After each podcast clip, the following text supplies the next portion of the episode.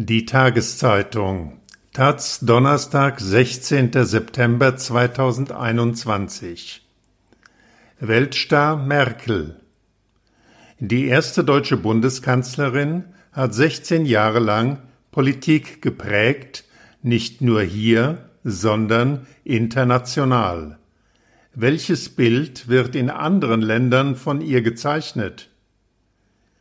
Wir haben vier JournalistInnen aus den USA, aus Taiwan, Frankreich und Israel gefragt, wie sie die scheidende Bundeskanzlerin sehen.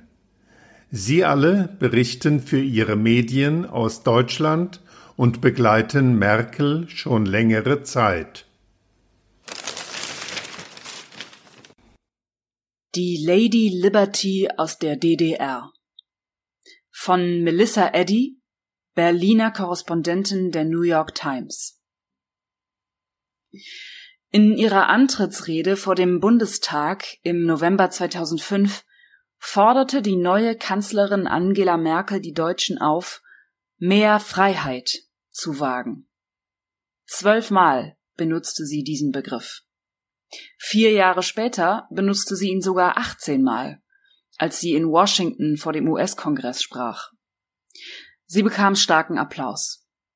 Sie erzählte eine Geschichte, ihre Geschichte, wie sie die Propaganda abgeschüttelt hatte, die sie in den ersten drei Lebensjahrzehnten umgab, als sie in der DDR aufwuchs. Und sie erzählte, wie sie zu den Prinzipien der westlichen liberalen Demokratie fand und diese verinnerlichte. Für viele in den Vereinigten Staaten verkörpert diese eine deutsche Frau die stolz auf ihre Kartoffelsuppe war und für Mode nichts übrig hatte, die Essenz dessen, was es heißt, Amerikanerin zu sein. Sie verkörperte den amerikanischen Traum. Sie kam aus dem Nichts und erklomm die höchsten Höhen des Erfolgs durch harte Arbeit und Entschlossenheit. Ohne Freiheit gibt es gar nichts. Diesen berühmten Satz sagte sie 1991 zu Günter Gauss, Damals war sie Ministerin. Je länger sie im Amt war, desto lauter warb sie für die Demokratie. Und desto mehr Amerikanerinnen begeisterten sich für sie und das, was sie sagte. Unberührt von den innenpolitischen Entscheidungen, die sie zu treffen hatte, erschien Merkel als eine lebende Lady Liberty, als ein Beispiel dafür, dass das wahr ist, in dessen Glauben wir alle erzogen wurden der Triumph der Demokratie über die Dunkelheit. Und anders als die Deutschen hatten wir Amerikanerinnen nie ein Problem mit Pathos. Merkel schien das zu verstehen.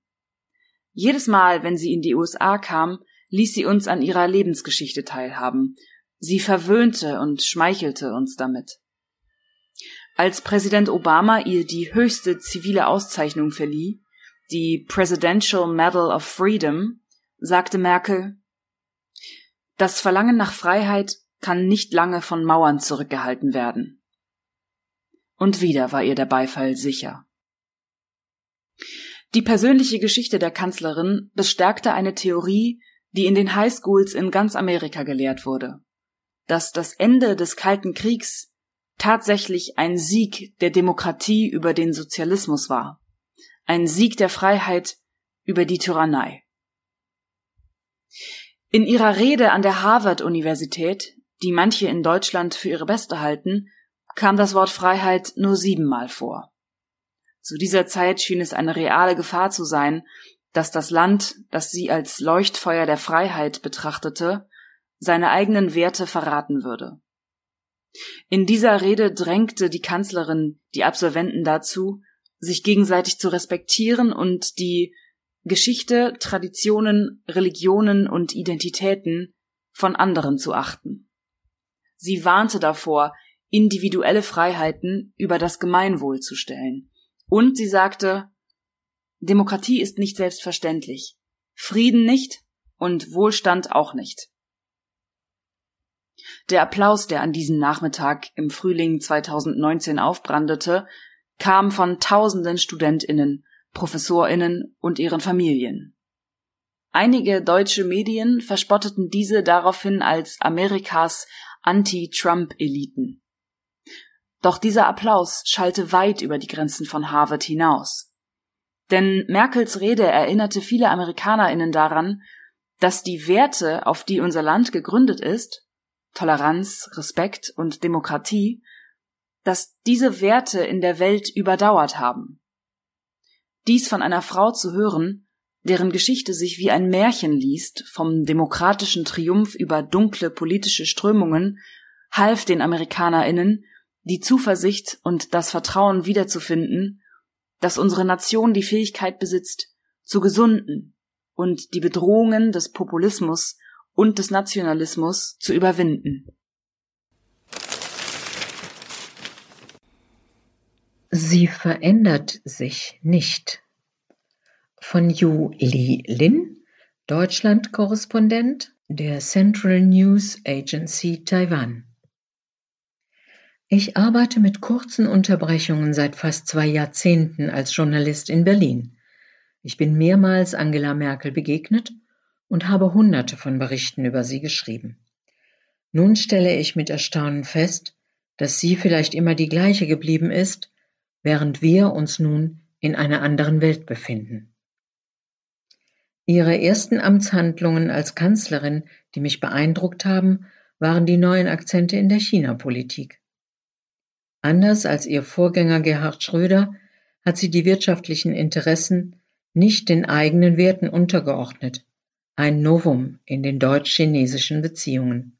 Sie lehnte die Aufhebung des EU-Waffenembargos gegen China ab, das nach dem Tiananmen-Massaker 1989 verhängt wurde. Sie empfing den Dalai Lama, geistiges Oberhaupt der Tibeter, persönlich im Kanzleramt.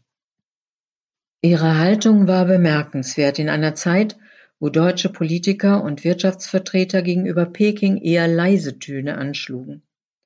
Gut erinnere ich mich an die öffentlich geäußerten Sorgen ihres damaligen Außenministers Steinmeier und an die Ängste deutscher Unternehmer, dass ihnen durch Merkels China-Politik Geschäfte entgingen. Im Grunde genommen verfolgt Angela Merkel ihren Kurs bis heute. Sie versucht, beidem gerecht zu werden, der engen wirtschaftlichen Verflechtung und den eigenen Werten. Jedes Mal, wenn sie nach China reist, trifft sie auch kritische Journalisten, Kirchenvertreter oder Menschenrechtsanwälte. In ihrer Amtszeit erlebte sie den Aufstieg Chinas zum wirtschaftlichen Konkurrenten und zum globalen Rivalen Europas. Wie ein Systemkonflikt aussehen könnte, beobachtete ich schon 2009 auf der Frankfurter Buchmesse, als China Gastland war. Während Xi Jinping, damals noch Vizepräsident und designierter KP-Chef, als Leiter der chinesischen Delegation im Publikum saß, betonte Angela Merkel in ihrer Eröffnungsrede das freiheitliche Potenzial von Büchern, beschrieb als ehemalige DDR-Bürgerin, wie Bücher Diktatur gefährden könnten, und sie mahnte schließlich, die globale Verantwortung Chinas für die politische Freiheit und Meinungsfreiheit an. Während das deutsche Publikum heftig applaudierte, blieben die chinesischen Gäste stumm. Dabei hat Merkel nur ausgesprochen, was viele chinesische Intellektuelle seit Jahren forderten. Ich konnte damals nur mutmaßen, ob Chinas Führung wusste, worauf sie sich eingelassen hatte, als sie die Einladung nach Frankfurt am Main annahm. Von heute aus betrachtet war das eine andere Zeit. Die chinesischen Machthaber wagten damals noch, auf einer internationalen Kulturveranstaltung aufzutreten. Die meisten Leute in Deutschland wissen gar nicht, wie nah Taiwan sein kann. Vieles in der Geschichte von Taiwan ist mit der DDR vergleichbar. Auch wir haben Ende der 80er Jahre unsere friedliche Revolution gehabt und wir wissen heute die Freiheit zu schätzen. Wenn Merkel über den Mut der DDR-Bürger spricht, der den Mauerfall ermöglichte, oder über die Kräfte, die eine politische Wende einleiteten, fühlen wir uns angesprochen. Während der Flüchtlingskrise war man in Taiwan beeindruckt von ihrem moralischen Kompass. Allerdings hat ihr Image inzwischen auch Kratzer bekommen. Unter Xi tritt China nach innen repressiver und nach außen machtvoller auf.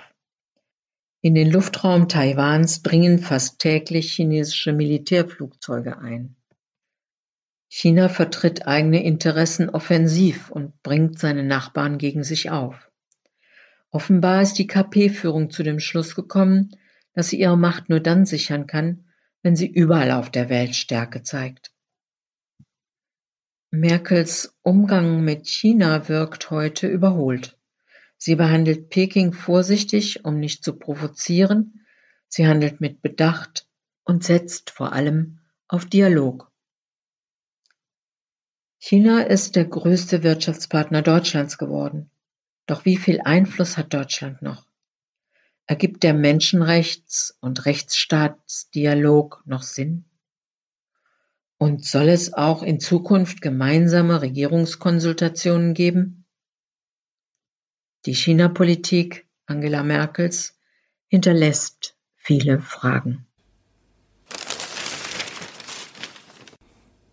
Die Frau, die alles war von Pascal Thibault, Korrespondent für Radio France Internationale in Berlin. Merkel und sonst gar nichts. So in etwa könnte man das Deutschlandbild vieler Franzosen zusammenfassen. Jenseits des Rheins halten sich die Kenntnisse über das Nachbarland in Grenzen. Wenn es aber eine Figur gibt, die meine Landsleute kennen, dann die der ewigen Kanzlerin. 16 Jahre hatten sie Zeit, sich an sie zu gewöhnen, und der Name lässt sich einigermaßen leicht aussprechen. Was treibt Merkel so? Selbst Landsleute, die mit Politik wenig am Hut haben, fragen mich das, wenn ich in Frankreich zu Besuch bin und sie erkundigen sich, was die Kanzlerin nach ihrem Ausscheiden aus dem Amt tun wird. Frühere Umfragen ergaben, dass Merkel auch in Frankreich sehr beliebt ist, beliebter als die französischen Staatspräsidenten, mit denen sie zusammengearbeitet hat, angefangen von Chirac über Sarkozy und Hollande bis zu Macron. Leider hat sich die Berichterstattung über die deutsch-französischen Beziehungen auf diese Paare reduziert. Dabei übersieht man in Frankreich, dass die mächtigste Frau der Welt über wesentlich weniger Freiräume verfügt als ein Präsident Macron. Die Zwänge der Koalition, die Bedeutung der Bundesländer und der Karlsruher Verfassungsrichter sind wenigen bekannt. Trotzdem wird Angela Merkel als die Inkarnation Deutschlands angesehen. Ihr Image in Frankreich setzt sich aus einer Mischung aus Furcht, Ablehnung und Bewunderung zusammen. In der französischen Politik wird Deutschland häufig als Referenz benutzt. Für Rechtsextreme hat die Kanzlerin 2015 ihr Land und Europa dem Islam übergeben. Für andere wiederum hat Merkel mit der Aufnahme zahlreicher Geflüchteter die Ehre Europas gerettet. Manche französische Linke denunzieren die sozialen Missstände und die Armut in Deutschland, und während der Eurokrise geißelten sie den Egoismus einer arroganten Macht. Wieder andere beneiden den sozialen Dialog und die Kompromissbereitschaft der deutschen Gesellschaft, während das Bild Frankreichs regelmäßig von Aufständen geprägt ist. Die Bewunderung für die Kanzlerin erklärt sich sicher auch aus der Diskrepanz der Machtsymbole beider Länder. In Paris der Prunk des Pariser Élysée-Palastes, in Berlin das nüchterne Kanzleramt. Während im Elysée der französische Ersatzmonarch gebietet, regiert im Kanzleramt die uckermärkische Hausfrau. Nun muss man sich in Frankreich auf ein neues Gesicht einstellen. Deutschland-Korrespondenten bemühen sich gerade, die potenziellen Nachfolger vorzustellen. Diese Woche waren zwei Kanzlerkandidaten, Scholz und Laschet, in Paris. Nach ihrem Treffen konnten sie in ihr Wahlkampfalbum ein Bild mit Emmanuel Macron einkleben um ihr Profil als Weltpolitiker zu unterstreichen. Aus dem Umfeld von Annalena Baerbock hieß es, der Élysée-Palast eigne sich für den Wahlkampf nicht. Ganz gleich, wer Nachfolgerin wird, mit einem Bruch in den bilateralen Beziehungen ist nicht zu rechnen. Das Gleiche gilt auch bei den zahlreichen Koalitionen, die nach dem 26. September denkbar sind. Cool wie Billie Eilish. Von Seef Aframi, Deutschland-Korrespondent der israelischen Tageszeitung Yediot Acharonot. Es gibt zwei berühmte Personen, deren Namen genannt werden, wenn in den vergangenen 15 Jahren diskutiert wurde, warum so viele Israelis nach Berlin auswandern. Joachim Löw und Angela Merkel. Löw kreierte den neuen deutschen Fußball. Er verwandelte einen langweiligen, maschinenhaften, auf Leistung und Ergebnis getrimmten Fußball in einen multikulturellen, vergnüglichen, angriffslustigen Fußball. Löws Fußball und die kosmopolitische Atmosphäre der WM 2006 brachte den Israelis und der ganzen Welt das neue Deutschland näher. Merkel, die ein Jahr vor der WM Kanzlerin wurde, hatte eine noch größere Herausforderung zu bewältigen, nämlich Deutschlands beherrschende Stellung zu erhalten und der Welt die deutsche Politik zu präsentieren, und zwar täglich. Was man dabei zu sehen bekam, war ziemlich spektakulär. Merkels Feminismus war eine Tour de force. Sie begründete keine Moden und niemand sprach über ihr Make-up. Merkel war nicht 100% feminin, aber sie war absolut zufrieden damit, wer sie als Frau war. Sie strahlte ein Maß an Selbstbewusstsein aus, das nichts mit irgendwelchen äußerlichen Zutaten zu tun hatte. Ihre Botschaft dabei Ich bin eine Frau und wir werden da kein großes Ding draus machen. Ich weiß das von meiner 13-jährigen Tochter, die mir sagte, sie möchte erst Merkel sein und dann noch Billie Eilish. Dass Merkel es geschafft hat, sich diese feministische Aura zu erhalten, während sie in einem Ozean voller männlicher Haie schwamm, ist außergewöhnlich. Außergewöhnlich ist auch die Tatsache, dass sie mehrsprachig ist. Sie konnte fließend mit Hardlinern wie Putin sprechen und sah ihnen dabei in die Augen. Und Merkel war auch ein harter Großstadt-Cowboy. Sie räumte alle aus dem Weg, die ihre Politik und ihren Anspruch auf Führung bedrohten. Heute liest man trotzdem selten etwas darüber, wie sie jemanden ausgeschaltet hat und was sie politisch wirklich plant. Das liegt daran, dass Merkel eine seltene Fähigkeit besitzt. Sie hat es in der Welt der Egos und des Zynismus geschafft, allen zu vermitteln, dass sie anders ist, dass sie nur aus einem Grund hier ist, dem einzig richtigen Grund. Sie wurde von der Bevölkerung gewählt und dieser will sie dienen.